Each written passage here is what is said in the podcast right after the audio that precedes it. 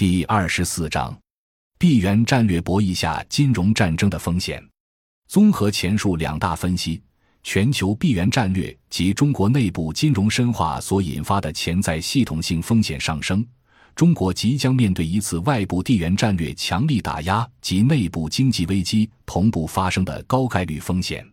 不仅本书作此分析，在当前的全球地缘战略博弈的大棋盘上。不少分析者也指出，中国面临金融战争爆发的可能性。金融战争是全球金融资本主义发展至一定阶段的特殊国家冲突形式。控制国际金融及货币制度权的核心国家，需要占有在实体经济中积累利润的边缘国家的收益，才能维持金融资本集团的全球统治地位。这种榨取外部收益的特性。导致其势必利用软实力瓦解他国维护金融主权的制度体系，以及采取各种金融手段打击实体经济为主的目标国，例如利用各种金融衍生工具集中攻击目标国的金融市场和货币汇率，使其陷入金融及经济危机，或者挑起地区军事冲突，令资金大量撤出，甚至可以以各种理由直接进行金融制裁。其目的是攻击目标国的经济及金融体系，最终削弱其整体国力，达至不战而胜的效果。此外，金融战争的背后也必然需要硬实力、军事战略的配合。假设这个前提，美国的核心利益是美元霸权，为了维护美元霸权，美国必然对任何有潜力挑战美元的货币进行地缘地缘战略打击，不管是二十多年前的日元。马克还是十多年以来的欧元，乃至接下来的人民币。那么，一期各国唯有中国在二零一五年之前一直在软实力屡战屡败之困境中，仍然勉强的坚持货币主权。由此，在二零一五年金融体系深化改革前，美国还不大可能像对付日本那般，只用一道广场协议便能使中国乖乖的自行金融切腹。据此来看。中国的阿喀琉斯之种，就是随着内部金融深化及人民币国际化而加速推进的资本项目开放。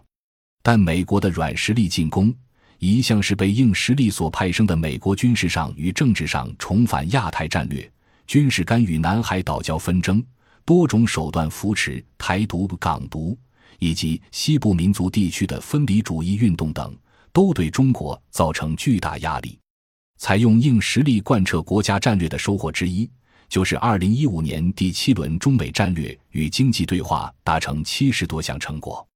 其中最重要的是：一、推进自由浮动汇率，加快推进由市场决定的汇率制度；二、资本项目开放，中方承诺增进外国金融服务公司和投资者对其资本市场的参与，特别是开放债券市场；三、降低美资对华投资收购的限制。四、允许外资评级机构发布对地方政府债券的评级。众所周知，全球金融评级服务由几家西方公司垄断，并且他们在美国次贷危机中表现出了为了利益纷争不断不专业和不诚信嘴脸，其本身就已经是信用破产的状态，甚至理应被追究法律责任。可是今天，他们还控制全球的金融评级，赚取庞大利润。中国容许外资评级机构发布对地方政府债券的评级，等于让外国人操控本国的融资成本。当条件配合时，只要这些评级机构下调对中国的评级，国内的地方融资成本就会大幅增加，甚至直接引发债务危机象征的国家信用危机。在美国把主要军力投向中国周边，造成战云密布的环境下。二零一六年六月的第八轮中美战略与经济对话，中国首次决定给予美国两千五百亿元人民币的 RFI 额度，该额度仅次于此前中国香港的两千七百亿元。目前，中国总共提供 RFI 额度一点二一万亿元，遍及十六个国家及地区。据报道，中国人民银行更计划下一步在美国设立人民币清算行。虽然 RFI 有利于人民币国际化的制度进程，但一次性给予美国额度之大，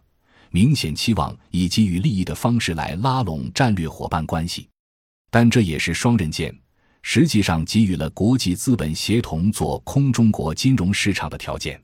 也许中国的经济决策者有必要更多了解本书对新兴七国国家纳入全球化的教训的研究。如果不清醒认清中美正在解除耦合关系的重大地缘地缘变动现实，还在一厢情愿地憧憬所谓的中美大国新型战略合作关系，以为单方面向美国为首的国际资本开放让利，便可以成为平等的合作伙伴。那无异于给对方送上武器，在引颈带路。在一期比较研究中，我们吸取2015年中国股市的教训，认为金融管理部门应该加强防范金融风险，而对资本流动的适度管制是最有效的工具之一。假设国际金融资本成功多方配合做空中国的金融市场，引发股市、银行和信托等领域的全面信用危机。中国央行在救市的过程中大量消耗外汇储备，外资撤出及国内富裕阶层把资产美元化，并且转移到国外，便会同步爆发国际兑付危机。那么，接下来中国别无选择。国际资本一方面可以趁低廉价格吸纳中国有价值的资产，另一方面，美国可以根据中美投资协定，要求中国变卖最有价值的国有资产进行偿付。并且进一步瓦解中国的经济主权。如果中国因内部发生重大变革而拒绝履约，作为全球金融制度安排制定者的美国，便可以启动它近年操作完备化的最低成本、最大杀伤力武器——金融制裁，更不用说能源及粮食禁运等其他贸易制裁武器。一旦中国经济元气大伤，若不选择屈服，就只能面对最后的战争。如此来看，中国人似乎急需同仇敌忾的唱响国歌，中华民族到了最危险的时候。感谢您的收听，本集已经播讲完毕。喜欢请订阅专辑，关注主播主页，更多精彩内容等着你。